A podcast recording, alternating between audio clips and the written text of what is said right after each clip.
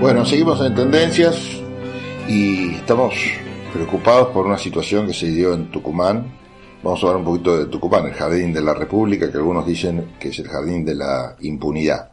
Vamos a hablar de abusos, acosos y violencia, violencia en este caso machista, con alto contenido político. Así que bueno, la cuestión es que, eh, ¿de qué hablamos cuando hablamos de esto?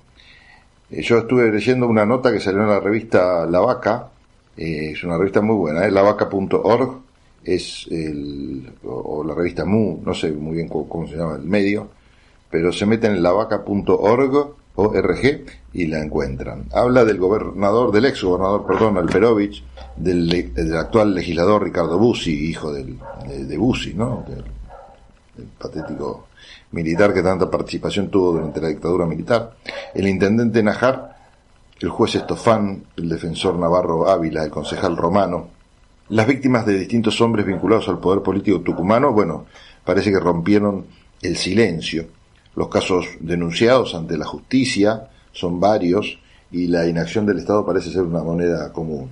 En una nota, como decía, en La Vaca, este medio, de Inés Ayes y Melissa Zenobi, eh, dicen que eh, en Tucumán parece que, quieren dejar eh, las mujeres de una provincia que en pocos meses tuvo más de cinco denuncias de abusos y acosos sexuales a legisladores, exgobernadores y funcionarios de diferentes niveles, no quieren que siga siendo Tucumán el jardín de la impunidad, según dicen, ¿no? La multisectorial de mujeres y el colectivo local Ni Una Menos, frente a estas denuncias y para acompañar a las víctimas, formaron en plena pandemia y aislamiento a la mesa contra los abusos del poder político, integrada por la mayoría de las organizaciones de mujeres feministas sociales de derechos humanos y políticas de la provincia.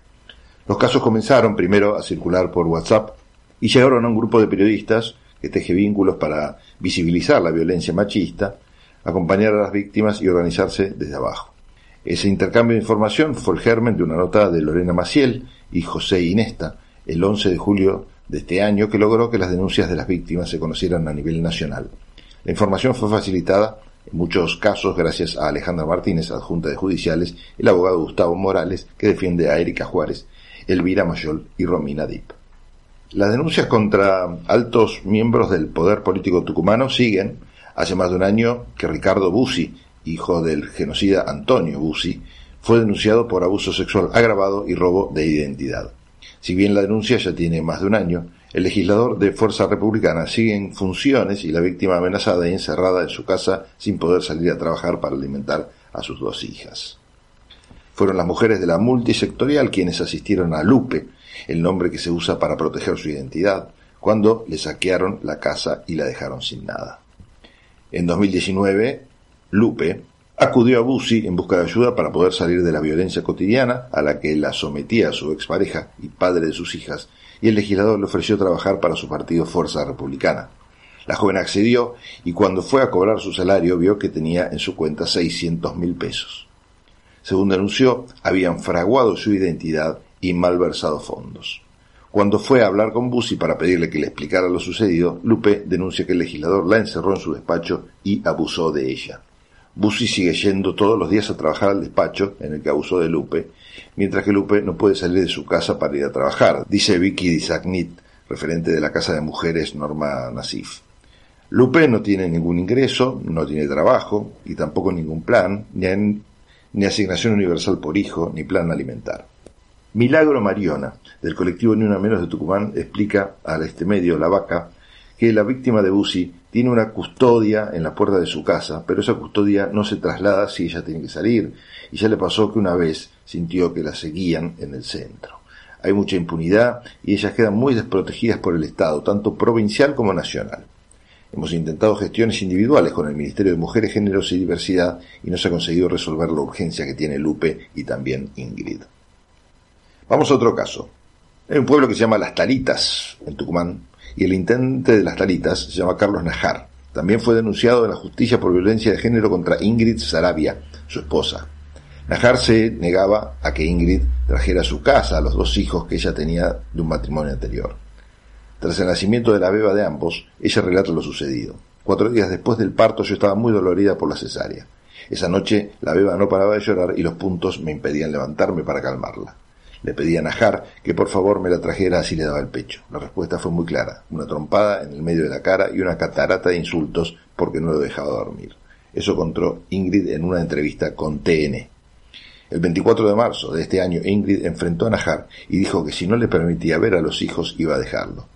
En ese momento Najar la tomó del cuello y la ahorcó impidiéndole la respiración. Luego la sacó a la fuerza de la casa, dejando a la nena sola encerrada con llave. Quedé en el medio de la nada mirando por una ventana cómo lloraba mi hija, dice la señora. En ese momento decidí que iba a hacer la denuncia sin importarme las consecuencias. La joven tuvo que romper el vidrio para reencontrarse con su Eva.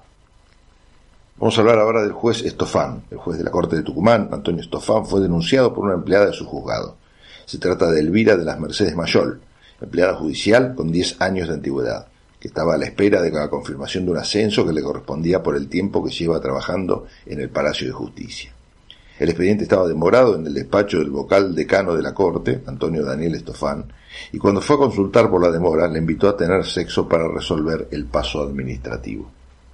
Romina Dip denunció a Bruno Gabriel Romano, de 37 años, por violencia de género en 2018 y sin embargo Romano se presentó en las elecciones de 2019 por la lista oficialista y logró llegar a ser concejal en la ciudad de Alberdi, localidad a unos 90 kilómetros de la capital de Tucumán, a pesar de que Romina lo impugnó y la causa estaba en plena investigación. Otro caso es el del defensor Navarro Dávila. Erika Juárez es otra de las denunciantes, logró formar un equipo de trabajo tan sólido que el defensor general de la provincia, Washington Navarro Dávila, la designó como su mano derecha en todo lo vinculado a la logística de sus gastos en el organismo. Erika jamás pensó que sus buenos atributos se iban a convertir en su condena. El acoso comenzó en mayo de 2020. Empezó a insinuarme que conmigo quería una cierta intimidad que fuera más allá de la relación laboral. Me decía que yo le hacía acordar a una actriz de una serie muy conocida con la que soñaba a diario se empeñaba por darme a entender que era un buen amante. Eso recuerda a Erika en un diálogo con una periodista. Agregó luego para explicar la violenta relación que pasaban cosas insólitas, por ejemplo, subir la calefacción al máximo cuando llegaba brigada para que me saque la ropa y me quede con la remera o la camisa. Ya todos estaban al tanto de la situación y comenzó a naturalizarse cierto acoso de los jefes para con sus empleadas. Así todo, se generó un clima de mucho rechazo. Traté de evitar las indirectas hasta que pasado un tiempo el acoso fue cada vez más grosero. Me dio a entender que si yo no accedía a tener intimidad con él, me iba a echar a mí junto con todo mi equipo. Mis compañeros sabían de la situación y cada día de trabajo se convirtió en un calvario para todos. Cuando me negué a tener relaciones sexuales, sabía que mi suerte ya estaba echada. Busqué ayuda en el Ministerio de Defensa y lo más doloroso es que nunca nadie me apoyó. Bueno, esto es lo que pasa en Tucumán, o lo que está denunciado en Tucumán al menos. A nivel estatal en la provincia, dicen desde el plenario de las trabajadores, de las trabajadoras tendencia, otras integrantes de la mesa, que a nivel estatal en la provincia no hay ningún tipo de asistencia a las víctimas. El gobierno no tiene ningún mecanismo previsto para contener los casos. Eventualmente se consiguen algunas cosas, como con Lupe que gestionó que pudiera tener una asistencia económica, pero después no se le resuelve la movilidad. Todo es muy complicado y lo que hacemos las organizaciones es acompañar.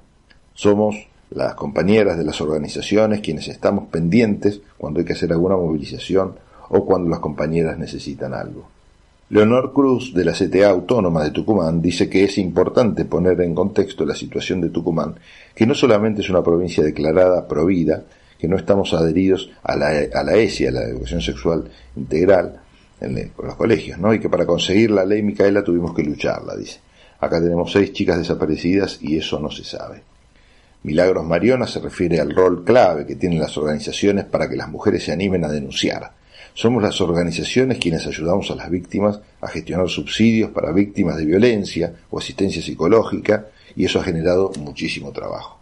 En Tucumán hay mujeres desaparecidas, hay hijos huérfanos en esta, de esta situación, hay víctimas del poder político y hay una alianza de los poderes en todo esto que es más que clara. Eso sentencia Cruz y ejemplifica cuando fue denunciado Alperovich se la pasó pidiendo licencia y la causa no avanza. Nunca se lo sacó del Senado, el Senado nunca se expidió en relación a esto y con Bussi la legislatura está callada y yo creo que se va a volver a postular como gobernador.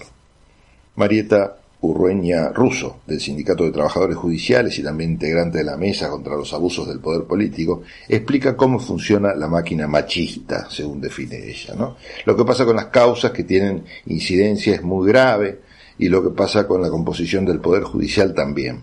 Porque nosotros vamos a ver que en el mapita del Poder Judicial Tucumán tiene fiscalía como perspectiva de género, pero ahí va a estar trabajando cualquiera o esta misma gente. Entonces los instrumentos siguen sin estar. Un panorama triste de lo denunciado, al menos en Tucumán, provincia que es definida por los denunciantes o las denunciantes como el jardín de la impunidad.